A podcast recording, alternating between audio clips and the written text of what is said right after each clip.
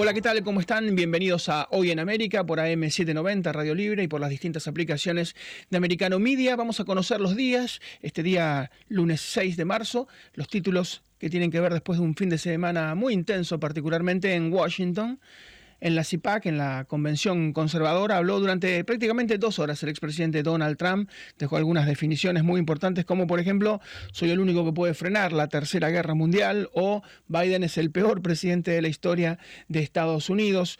Eh, hubo una votación interna en la CIPAC que estuvo lleno los tres días, jueves, viernes y sábado, hubo asistencia masiva y mm, quienes votaron dieron 62% de los sufragios para Donald Trump, 20% en una supuesta hipotética interna republicana a Ron DeSantis, el gobernador de Florida, 5% a Perry Johnson y 3% a Nikki Haley. Esos serían los números, por lo menos los que tienen que ver con, con esta convención, donde dejó muchos, pero muchos títulos. Dijo que la justicia hoy por hoy en Estados Unidos está al servicio de la política y que China debe pagar por el coronavirus. Así que vamos a hablar justamente de este enfrentamiento que se está dando entre las dos superpotencias, entre la República Popular China y los Estados Unidos. Vamos a ir a ver justamente se está dando el Congreso del Partido Comunista anual hoy por hoy en Pekín y es una sesión muy importante porque están diciendo las autoridades comunistas chinas que Taiwán eh, va a ser pronto parte de su territorio, que hay que acelerar la unificación, hablan de una unificación con la isla de Formosa y reincorporarla, están separados del año 1949. Van a hablar del tema de la natalidad, hay muchas restricciones a la natalidad, durante décadas hubo política de hijo único y hablan de flexibilizar un poco y un tema muy controvertido que vamos a tratar en algún minuto nada más, hablan de frenar el consumo de carne de perro, carne de gato, de ofidios como serpientes, de reptiles como lagartos, todo esto está prohibido desde el coronavirus, pero en algunos casos, sobre todo en el interior y en algunos mercados populares hay una costumbre ancestral, vamos a hablar con un prestigioso médico veterinario sobre los pros y los contras, yo creo que son todos contras se habla de 10 millones de perros consumidos en China por año y 4 millones de gatos, insisto, cada 12 meses. Vamos a hablar también de la situación económica en los Estados Unidos y de lo que se dice que puede ser un inminente default. Se habla de que la proporción del 3%, el riesgo de que vaya Estados Unidos al default aumentó al 11%, prácticamente se cuadruplicó. Hay gente que apuesta, esto pasó en la subprime en el 2008, hay gente que apuesta contra Estados Unidos y bueno, quienes apostaban eran apenas el 3% y ya son el 11%, insisto, prácticamente se multiplicaron por 4. Y vamos a hablar también de las marcas más prestigiosas, las 10 marcas más prestigiosas del mundo, todas son norteamericanas, estamos hablando de Apple, de Amazon, de Microsoft, de Berkshire Hathaway, que es de Warren Buffett, de Google, de Pfizer y de American Express. Insisto, las 10 marcas más prestigiosas, las que valen más en el mundo hoy por hoy, las 10 son originarias de los Estados Unidos. Algunas tienen que ver, por supuesto, con lo que ha pasado con la pandemia. Ustedes me confirman, estamos con el doctor Romero. Vamos a estar en un minuto nada más con el doctor Juan Enrique Romero, que es una verdadera eminencia, médico veterinario, especialista en todo tipo de zoonosis y bueno, particularmente llamó mucho la atención esta decisión del Congreso Anual Chino. Es un congreso donde se definen las políticas para los próximos 12 meses. Es muy importante cada reunión que se hace al punto de que, bueno, se está debatiendo qué va a pasar con, con Taiwán. Algunos piensan que puede haber una invasión inminente, otros dicen que no, después de lo que ha pasado en Ucrania, que esto se está repensando la televisión, los medios de comunicación en China fogonean todo el tiempo con que debe haber una reunificación, algunos le ponen un plazo más largo, pero es uno de los temas. El otro tema, insisto, tiene que ver con la natalidad. Durante décadas, eh, China es un país durante mucho tiempo, ahora fue desplazado por la India, pero el país más poblado del mundo, entonces se hizo una política de hijo único, hay generaciones enteras que solamente tienen un hijo, después lo flexibilizaron, si la primera hija, bueno, era mujer, se dejaba tener un segundo hijo para que fuera varón, porque hay una cultura muy machista y muchas veces eh, justamente lo que se hacía era privilegiar al varón. Pero estamos con el doctor Juan Enrique Romero. Doctor, ¿qué tal? ¿Cómo le va? Hola, ¿cómo están? Qué gusto de hablar con ustedes. Las imágenes son terribles y tienen que ver con eh, cuestiones culturales muy lejanas a nuestro mundo occidental. Eh, yo a veces trato de ser poco crítico. Si bien las imágenes son espantosas para nosotros, eh, nosotros comemos vaca. Y si estuviéramos en la India, en la televisión india, probablemente seríamos unos monstruos que comemos vaca.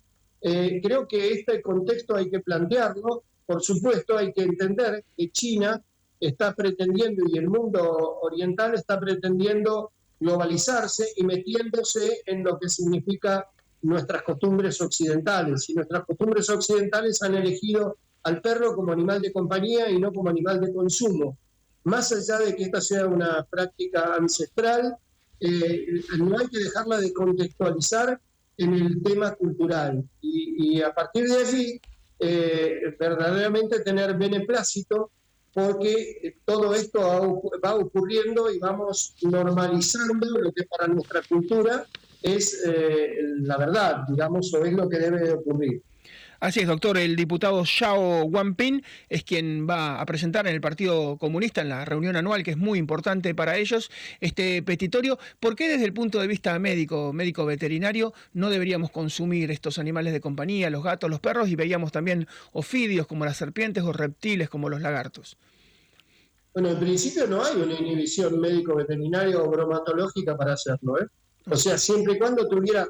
Eh, lo que pasa es que todo es una gran hipótesis siempre y cuando el consumo de perros tuviera eh, el control bromatológico como tiene el consumo de vacas, ovejas, cerdo, aves, huevos en, nuestra cultura occidental, siempre y cuando esto fuera así, no habría una inhibición eh, bromatológica o médico-veterinaria. El punto concreto, más que nada, tiene que ver con qué significa el perro para nuestra cultura desde 30.000 años para acá. Desde 30.000 años para acá es un animal de trabajo, es un animal de compañía, es un animal de afecto y cada vez más un animal eh, para constituir lo que se llama familia multiespecie o si el perro hablara, manada multiespecie. Así es, eh, algunos, yo no sé si usted coincide, algunos veterinarios dicen que todo aquel animal que entiende cuando uno le habla no debería ser ingerido. Por ejemplo, la llama, ¿no? que es un camérido muy importante, tal vez el más grande de Sudamérica. Dice, si el animal te entiende, si te responde, bueno, ese animal no habría que comerlo. No, no sé si esto es así, es cierto. No tiene mucho sentido porque, digamos, a ver, todos los animales te entienden. Esta es la primera de las cosas. La sintiencia no es un predominio de los mamíferos de hecho, los cuervos son animales sumamente inteligentes y que tienen como premisa una sintiencia muy, muy clara y el uso de herramientas que se reconocen frente a un espejo. Por lo tanto, uno podría decir que eh, un cuervo, eh, digamos, eh, es un animal no sintiente y sin embargo es mucho más sintiente que muchos animales. Por supuesto que es capaz de reconocerte y reconocerse pero yo no, no haría esta división. Esta división tiene más que ver con el vegetarianismo y el veganismo que con el concepto ético. Nuestra sociedad ha decidido y ha planteado eh, delegar la función de cazador-recolector en los cultivos, la recolección, en el sistema de distribución y los verduleros y los fruteros, y en, los carniceros, y ha determinado, determinado eh, cierto tipo de animales de consumo. Yo creo que habría que ir desterrando de a poco, habría que ir desterrando la cacería, como inclusive la cacería deportiva, habría que, habría que ir desterrando los zoológicos, habría que ir desterrando una cantidad, eh, digamos, de costumbres, por ejemplo, el consumo del perro en el mundo oriental, y después nos podemos plantear lenta y progresivamente qué es lo que deseamos como sociedad. Lo que no estoy de acuerdo para nada es que el veganismo o el vegetarianismo sea la última opción o la única opción. Es una hermosa elección filosófica, pero biológicamente nosotros somos omnívoros. Eh, no somos tan carnívoros como los argentinos, que consumimos una excesiva cantidad de carne, ni, ni somos tan eh, veganos como los propios veganos, pero esto es una elección filosófica en la que yo no me quiero meter en esa polémica. Simplemente digo, frente a la consulta del, del consumo del perro, o del consumo de llama que vos me planteás, eh, conozco mucho el noroeste y tengo una maestría en camélidos sudamericanos obtenida en el Perú hace ya más de 40 años y te puedo asegurar que eh, el, ganado de la tierra eh, más voluminoso, una llama puede pesar hasta 100 kilos, ha sido la llama y no los ganados que han sido introducidos por la conquista y que han determinado un aumento de la aridez, por ejemplo, de los territorios patagónicos contra la presencia del guanaco, otro camélido. De tal manera que eh, cada pueblo culturalmente ha hecho y ha tomado a mano lo que tenía. Por ejemplo, los mexicanos no tenían un mamífero y el guajolote, o sea, el pavo, es lo que asumieron como proteína. Y por esa razón como gusanos. El gusano del marey eh, y todo lo demás tiene que ver con la falta de proteína. Parte importante del territorio de México es un territorio árido, o semiárido.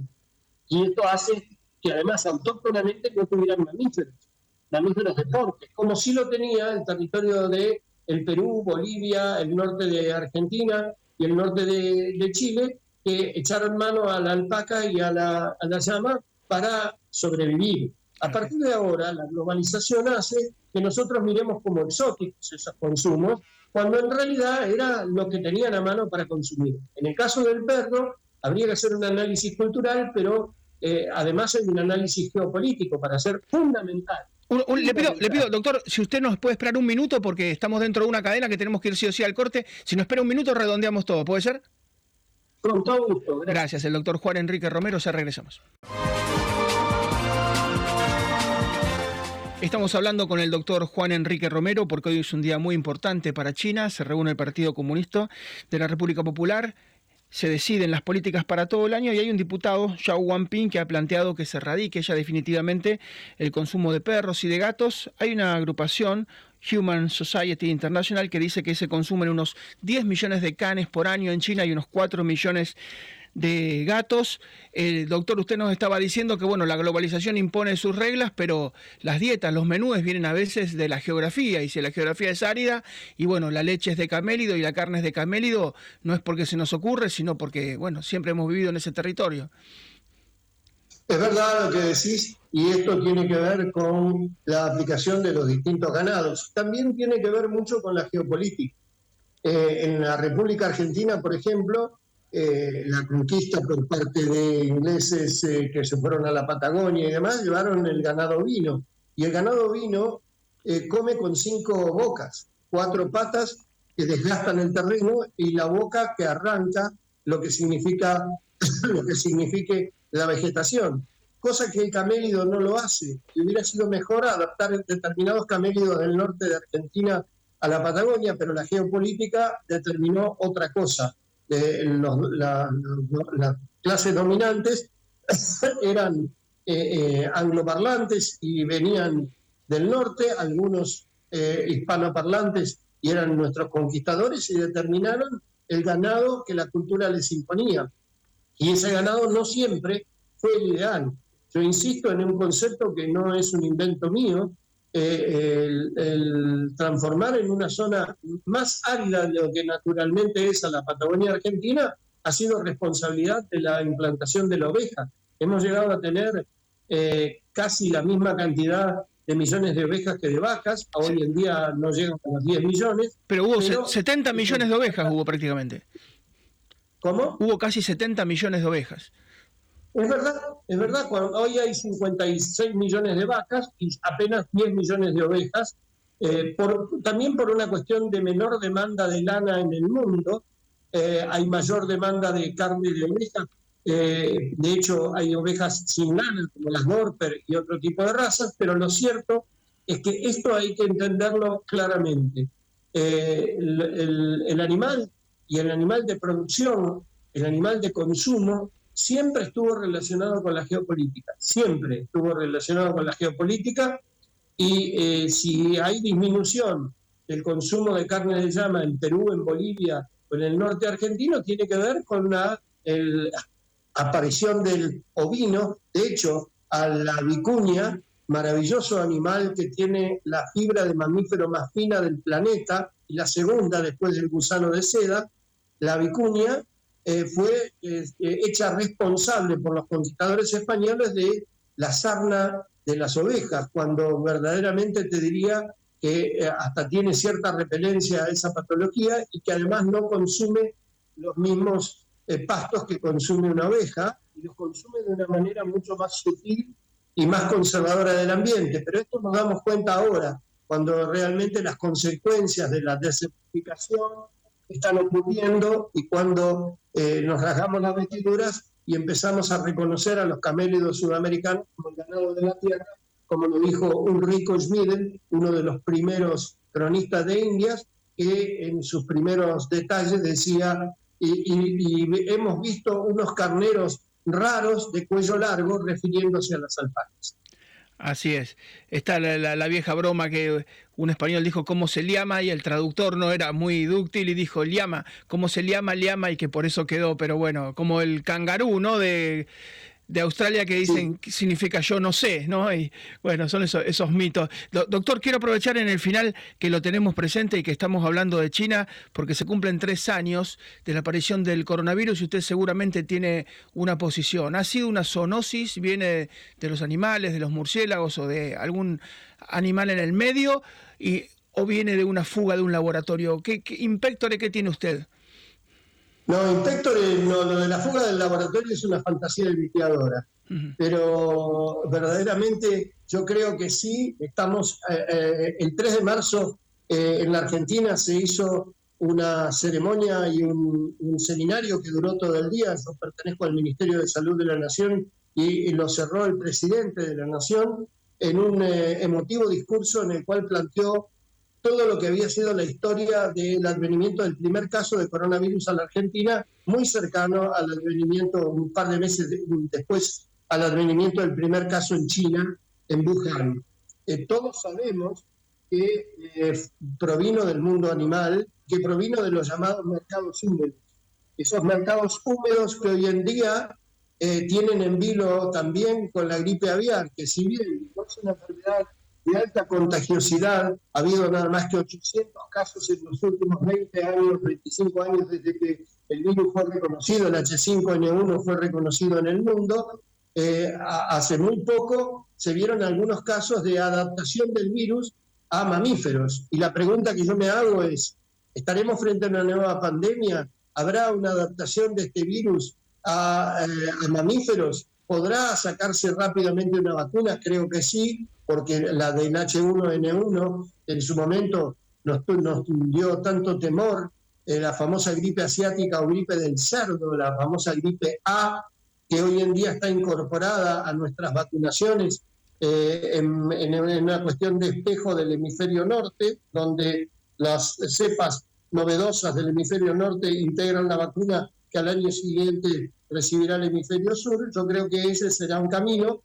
No es de la misma gravedad de la COVID, eh, eh, donde verdaderamente enfrentamos a la humanidad frente a un serio problema. Yo creo sinceramente que eh, la intromisión del ser humano hacia el ambiente natural es algo que debemos cuidar seriamente más allá del escape de un laboratorio que, insisto, creo que es una versión fantasiosa de una triste realidad que nos involucra en los mercados húmedos, sobre todo en Latinoamérica, donde siguen existiendo, no hay necesidad eh, de, digamos, de, de, irse muy lejos.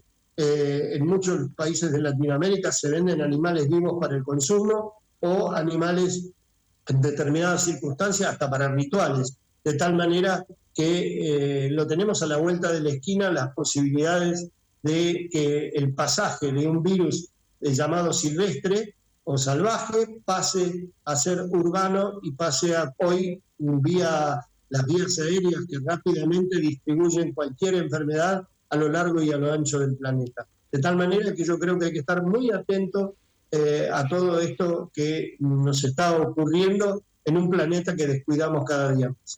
Doctor, un gran abrazo como siempre a su disposición, es muy, muy amable.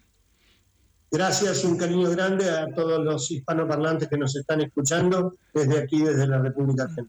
Gracias, el doctor Juan Enrique Romero, que es una verdadera eminencia en materia de medicina veterinaria. Estábamos hablando del Partido Comunista Chino, que tiene una reunión muy importante en el día de hoy porque está definiendo, por ejemplo, la situación de Taiwán.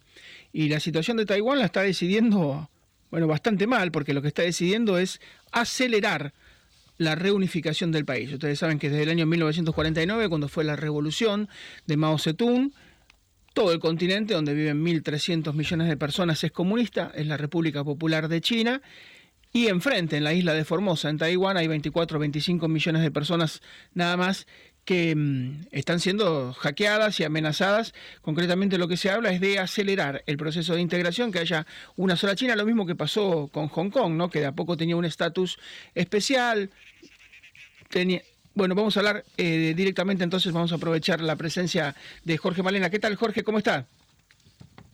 ¿Qué tal? Mucho, mucho gusto de hablar contigo. Buenos días. Bueno, director del Comité de Asuntos Asiáticos y China, eh, especializado en todo el tema de China en la era global. Antes vamos a ir a una pausa en dos minutos, pero antes quería preguntarle qué tan importante es para usted esta reunión del Partido Comunista en el día de hoy. Bueno, eh, la República Popular China está llevando a cabo lo que se llaman las dos sesiones, que es el encuentro anual de su principal órgano consultor y de su órgano legislativo, lo cual obviamente entonces tiene mucho significado político para el país y se habla de acelerar la integración. Eh, yo no sé si es un eufemismo, pero es casi la anexión de, Taiwán. ¿Qué, significa esto? ¿Es retórica o usted vislumbra otra cosa? No, no, habitualmente se hace alusión al pasar revista a la agenda en materia internacional a la cuestión de Taiwán. Es algo eh, inevitable de tratar, es algo obligatorio por tratar. Tengamos presente que en los últimos 20 años ha tenido lugar la gradual integración de todas las distintas partes que constituyen a China.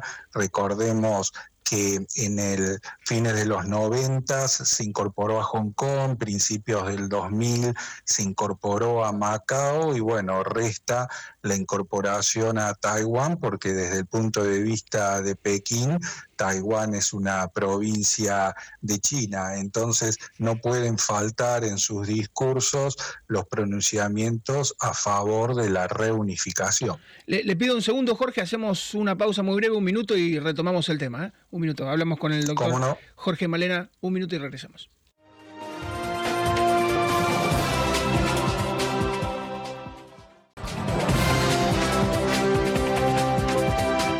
Estamos hablando con Jorge Malena, director del Comité de Asuntos Asiáticos y China en la Era Global. Eh, Jorge, es muy impresionante todo lo que está pasando en torno a China, porque si usted mira el mapa, está Filipinas adquiriendo armamentos, Japón, que no tenía ejércitos, fuerzas armadas, los está recomponiendo, Corea del Sur ya es la quinta, sexta potencia bélica más importante del mundo, hasta India, que tiene un ejército muy antiguo, se está modernizando, Australia entró en el AUKUS y ahora tiene submarinos nucleares, Indonesia, uno de los países más poblados del mundo, se está rearmando, lo mismo pasa con Vietnam, que ha comprado también submarinos, son todas potencias de alguna manera alineadas o cercanas a Estados Unidos. China piensa que la están rodeando porque está probando hoy por hoy el presupuesto bélico de armamento más grande, más grande de su historia. China piensa que la están asfixiando por parte de Estados Unidos.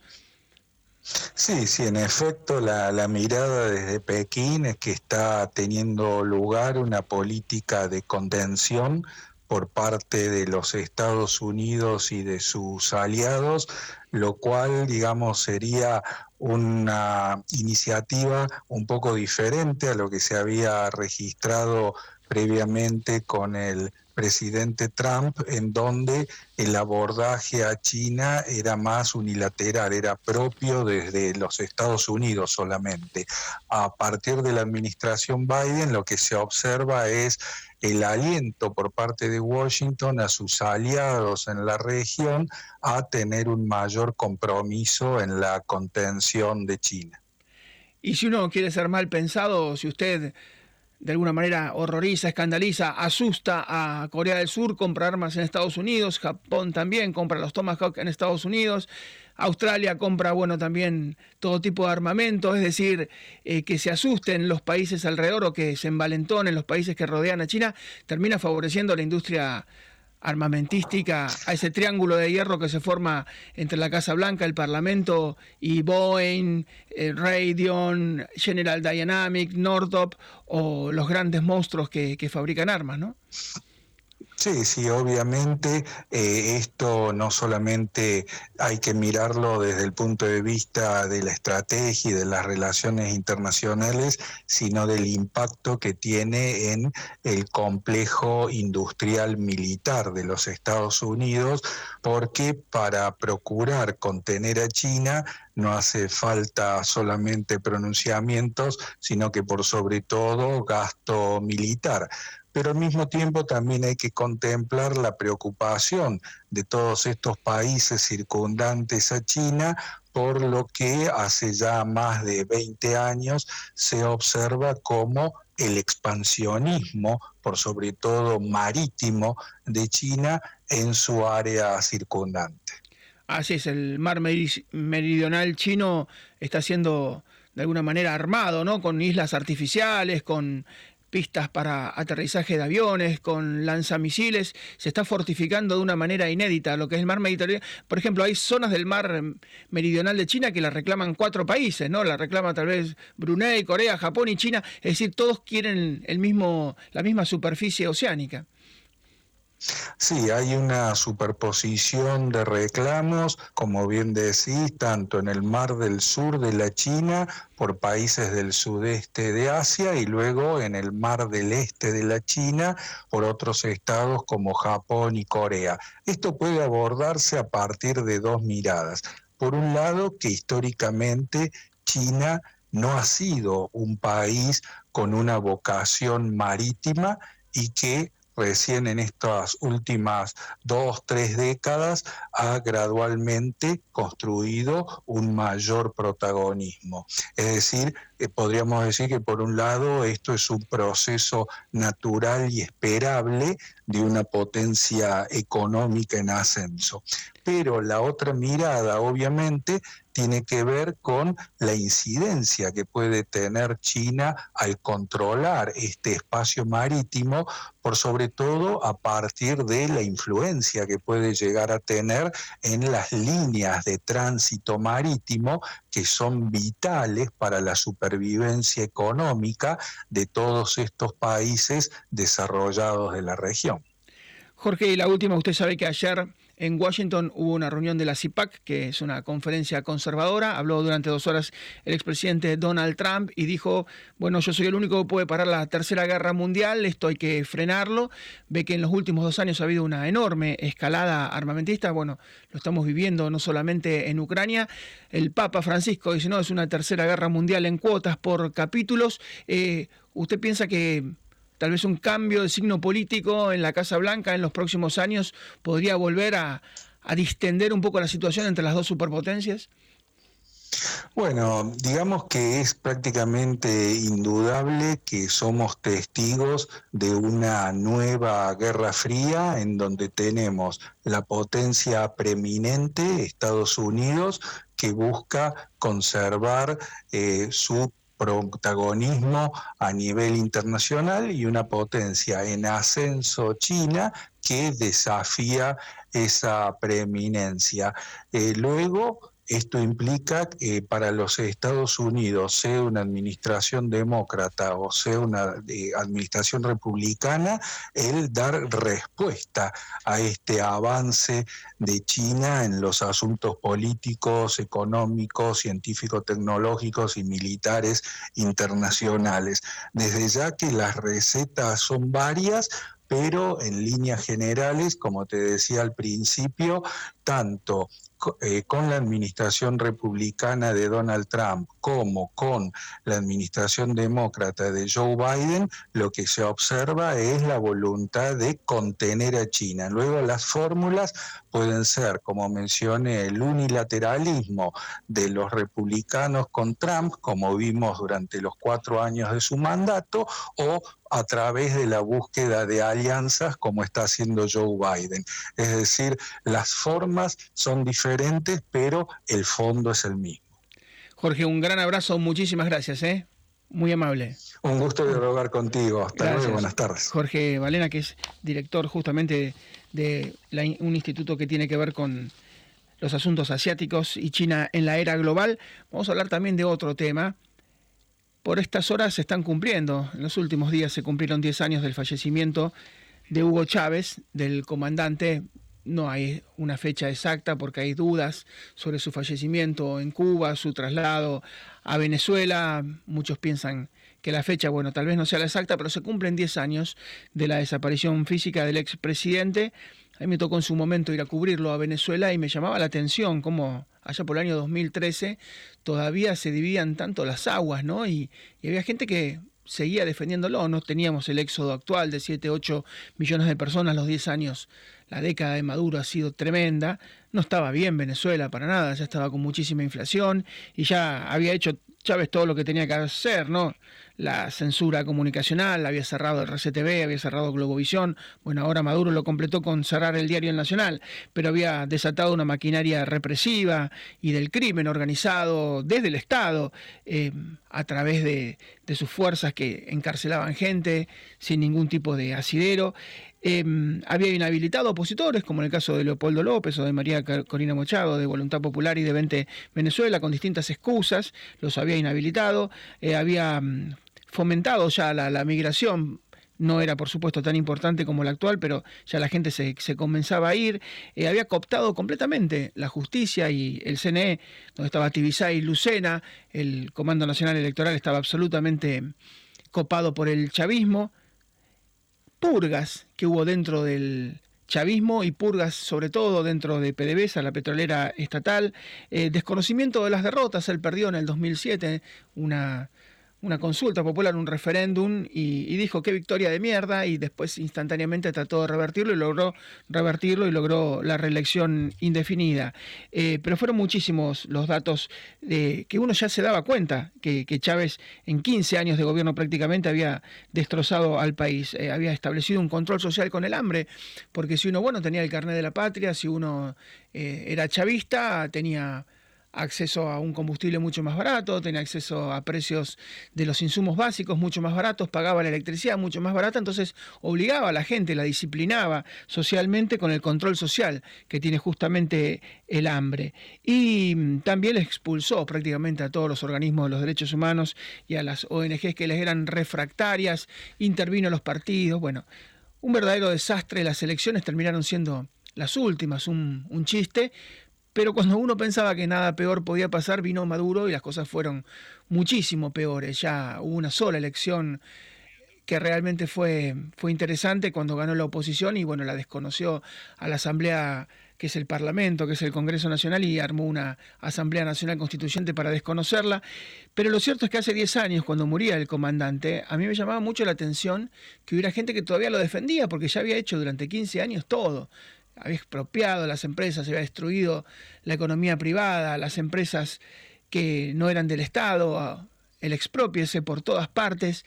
Y me llamaba eso la atención, eh, cómo podía ser que todavía alguien lo defendiera. Hoy por hoy, a cualquier elección que vayan, los barren, a cualquier elección que vayan, pierden, porque las cosas están muchísimo peor. Si en el 2013 estaban mal, hoy el 80, el 90% de los venezolanos son pobres, 7, 8 millones se fueron, es indefendible. El año que viene supuestamente hay elecciones, la oposición se está organizando, yo dudo hasta que no lo vea, no lo voy a creer. Vamos a volver con ese tema después de la pausa, en un minuto nada más.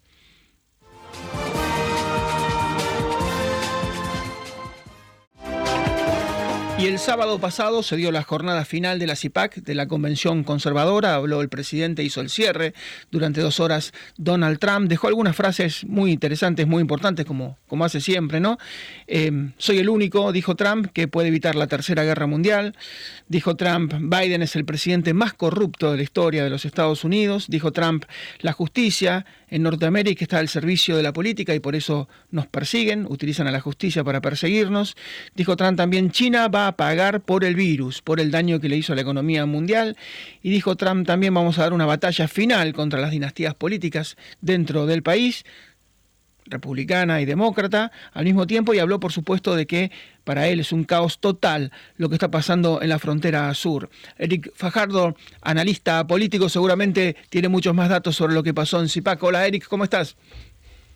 ¿Qué tal? ¿Cómo estás? Un gusto escucharte nuevamente. Sí, bueno, vivir a este lado de la capital te da algunas ventajas. La más importante quizá es poder eh, estar cerca de este tipo de eventos. El CIPAC de Maryland para mí, a diferencia de lo que algunos analistas demócratas han expresado en las horas precedentes, tiene una trascendencia ideológica muy importante.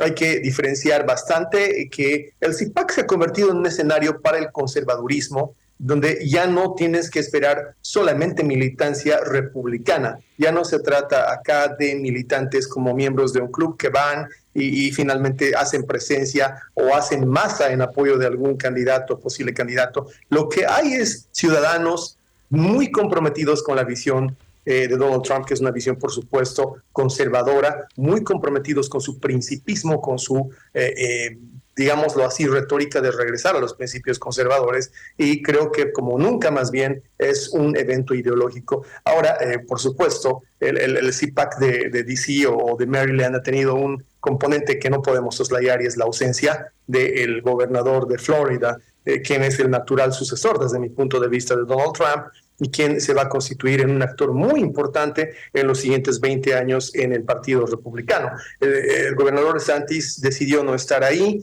eh, más allá de las críticas y de lo que se ha querido construir alrededor, eh, la historia está sobre que probablemente hay un desencuentro insalvable entre él y Donald Trump. Pienso que más bien ha sido una decisión técnica de su nivel de asesores políticos, de su círculo rojo, que ha definido de que este es el momento de construir dos líneas de tiempo separadas, dos historicidades eh, comunicacionales eh, para construir también dos liderazgos de dos momentos diferentes. Ha sido un CIPAC interesante, sin duda, más allá de la ausencia del gobernador Santis, los planteamientos políticos de Donald Trump, como siempre, muy adecuados, muy oportunos y con esa capacidad que él tiene de leer al elector, de entender a su elector, que creo que es eh, una cualidad que ningún otro político a ningún lado del espectro ha demostrado todavía tener, mucho menos si se trata de los demócratas que están en una crisis de liderazgo sin precedentes en este momento, que los está obligando a tratar de resumar, de reciclar a seguramente el peor candidato guion presidente que han tenido en los últimos 20 años.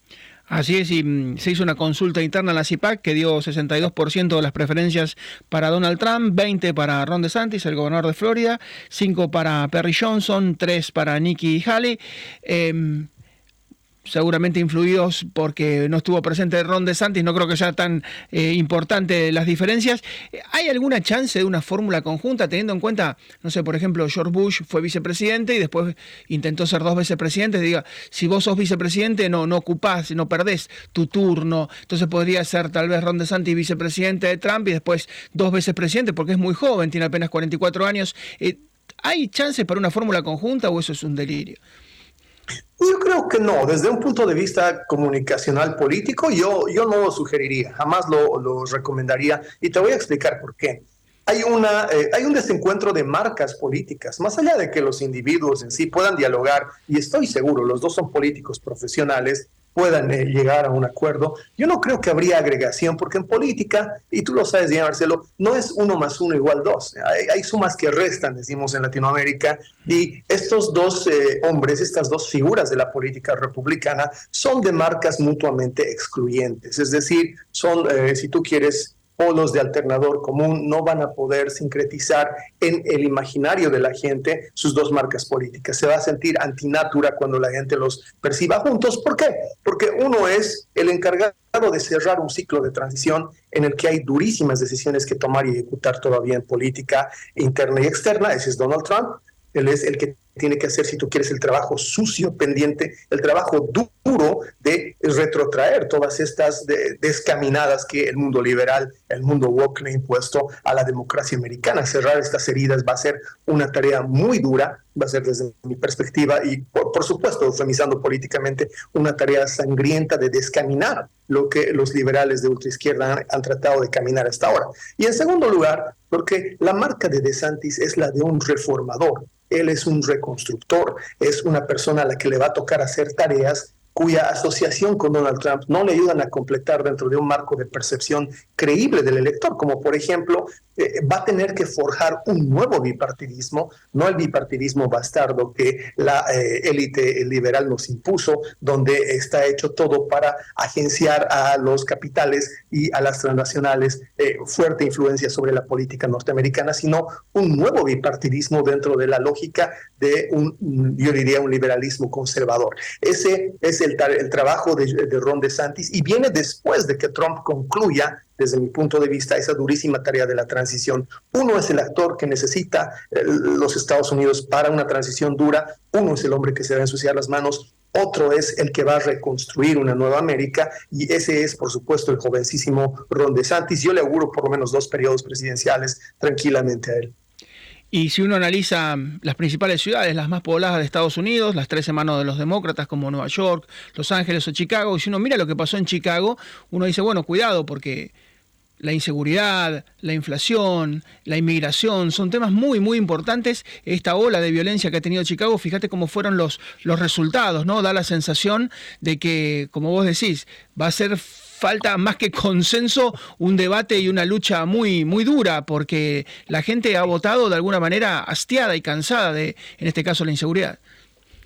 Si tú apelas a lo que ha dicho su discurso Donald Trump, y voy a recuperar una parte que me pareció sustancial, ¿no? Él dice, yo soy tu este, justicia, yo soy tu vengador. Eh, hay una parte de América que entiende que descaminar todo aquello que le ha cedido, que le ha concedido la politiquería eh, liberal a ciertos sectores de la criminalidad, de la ilegalidad, todo aquello que han dejado que pase a título de sobrepoblar su base electoral la base del clientelismo liberal, todo eso va a requerir decisiones durísimas. Yo pienso que Ron DeSantis va a necesitar estar libre de su presencia en esa transición para que cuando él asuma, una vez que Donald Trump haya concluido el trabajo de retornar a la institucionalidad plena que los Estados Unidos gozaba, pueda él entonces asumir la reconstrucción y lo que se va a necesitar eventualmente, que es estirar la mano desde el mundo conservador para que haya un diálogo bipartidario sincero. No uno funcional a las transnacionales,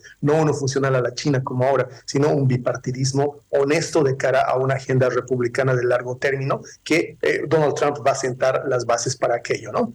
Así es, y lo último, cuando hay desorden, llega el orden y el orden viene desde la derecha. Es como ese padre rector que aparece para ordenar las cosas. siempre ha ocurrido lo mismo. Cuando hay desorden, la gente vota orden. Así es, y después no quieren dialogar con el que ha impuesto el orden, no es un sujeto con el que van a dialogar, es alguien que era necesario y que tenía una tarea que hacer, pero recomponer la comunicación, la conversación con el otro lado va a requerir un DeSantis, ya no un Donald Trump, por eso yo celebro la madurez de Donald Trump, él está tomando la papa caliente, ¿no? Está tomando la pelota más difícil en el momento de la historia más difícil. Eric, como siempre, un gran abrazo y a tus órdenes, ¿eh? a tu disposición. Muchas gracias. A ti un abrazo también, hasta siempre. Gracias, Eric Fajardo, que es analista internacional. Nos vamos con alguna de las frases que dejó Donald Trump en la CIPAC en Maryland. Soy el único que puede evitar la Tercera Guerra Mundial. Biden es el presidente más corrupto de la historia. La justicia está siendo usada en Estados Unidos para la persecución, está influida, imbuida de la política. China va a pagar por lo que hizo con el coronavirus en el mundo. Vamos a ver una batalla final contra las dinastías dentro de la política norteamericana y hay un caos total en la frontera. Se propuso, por supuesto, prácticamente para ya comenzar la lucha interna con vistas a las presidenciales del año próximo. Nos vamos, regresamos mañana. Muchísimas gracias. This podcast is a part of the C Suite Radio Network. For more top business podcasts, visit c-suiteradio.com.